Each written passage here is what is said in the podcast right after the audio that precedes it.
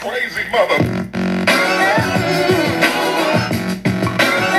E aí, bravos e bravas, seus lindos e lindas, sejam bem-vindos a mais um podcast com o Bruno Ribeiro, seu coach, seu mentor, seja lá o que você quiser, conte comigo.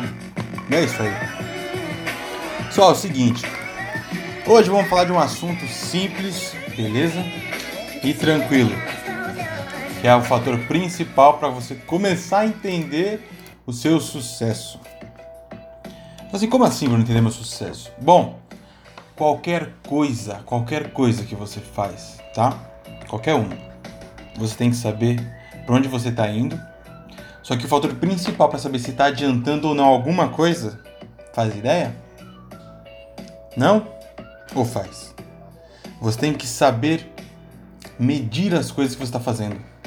Como assim? Porque pensa o seguinte, ó. Se você não puder medir, você não pode melhorar correto? Por exemplo, se você estiver fazendo uma dieta, como é que você sabe se você está melhorando realmente ou não? No começo a gente não consegue ver muita diferença. E o que você faz? Você vê os seus pesos, né? Ah, eu me pesava ontem 100 quilos, hoje eu já estou pesando 99, então você está medindo. Aí você tira as suas medidas. Ah, ontem eu tinha 100 é, de diâmetro de barriga, agora eu estou com 90, entendeu? E isso vale para qualquer coisa na vida. Por exemplo, se eu perguntar pra você, ah, quanto dinheiro você tem investido? Né? Tem gente que vai falar assim, ah, eu tenho mil reais, eu tenho um milhão, eu tenho cinco milhões, dez milhões. Mas e aí, esse dinheiro está sendo revertido para dividendos? Você está é, tendo um lucro ou não? Como é que você vai saber? Você vai ter que olhar, tem que medir.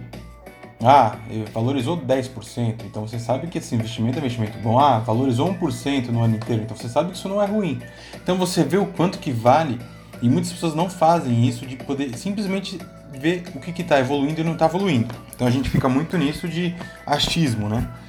Então você vê empresas, tem muitas empresas aí que poderiam estar faturando muito mais, beneficiando seus empregados, beneficiando até a diretoria e os presidentes, mas não fazem porque não colocam medidas. Né? Então assim, não sabe como é que está a meta, se está batendo na meta ou não.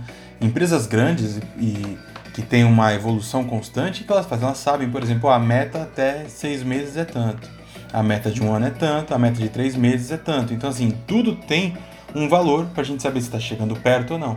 Porque daí você sabe aonde você precisa ajustar. Então, se você está fazendo qualquer coisa na vida que você não está medindo, e aí? Né? Tudo que você for fazer, meça.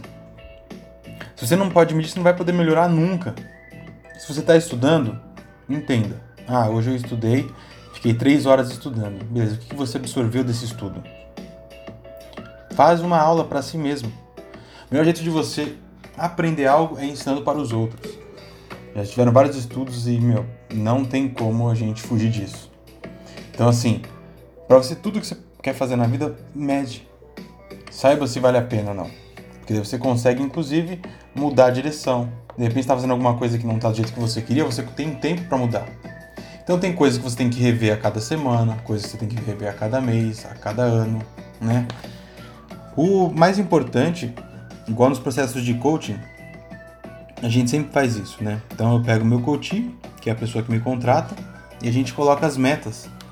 Então a gente tem meta de um ano, meta de cinco anos, de dez anos. Não é que vai ser igualzinho que você colocar ali. Não é que vai sair totalmente certo. Só que acontece, a diferença é que você vai conseguir ajustar então, ah, minha meta é sair do emprego até o final do ano de 2022, eu quero ser um empresário, por exemplo. A pessoa vai ter que saber se ela está indo para esse caminho, ela está adiantando ou atrasando. Ah, minha meta é perder 10 quilos. Tá, como assim? Ah, não, eu quero perder 10 quilos, tá, mas quando? Para ontem, né? Para amanhã. E aí, um fator principal é você saber dividir as metas. Por exemplo, você fala assim, ah, eu quero eliminar 10 quilos. Tá, mas aí a gente vai dissecando. Em quanto tempo? Ah, em seis meses. Então, em seis meses a gente está falando uma. Vamos arredondar a conta, em cinco meses. Então, a gente está falando em perder 2 quilos de gordura por mês. A gente pegar 2 quilos de gordura por mês, a meta semanal qual que vai ser? A gente colocar quatro semanas no mês, então é meio quilo por semana, correto? Então, se você não bater o meio quilo que você queria na semana, você sabe que na outra semana vai ter que correr mais, né? Vai ter que fazer mais exercícios, é, melhorar a alimentação. Então, pessoal, é o seguinte, seus lindos e lindas. Façam as medições corretas de tudo que for fazer na vida, que você vai saber para onde você está indo, né? Então não adianta a gente só aceitar a vida. Se você só aceitar a vida que você está levando, você vai continuar dos mesmos, né? Não vai mudar de, de vida nunca. E lembre-se, mediocridade. Fujam da mediocridade, por favor. Se todo mundo está fazendo alguma coisa, é porque pode ser que isso esteja errado. Se você está fazendo as mesmas, mesmas coisas que todo mundo faz, você vai ter os mesmos resultados. Beleza? Tamo junto, até a próxima e sejam muito bem-vindos e vamos ao topo particular. Uh, bora!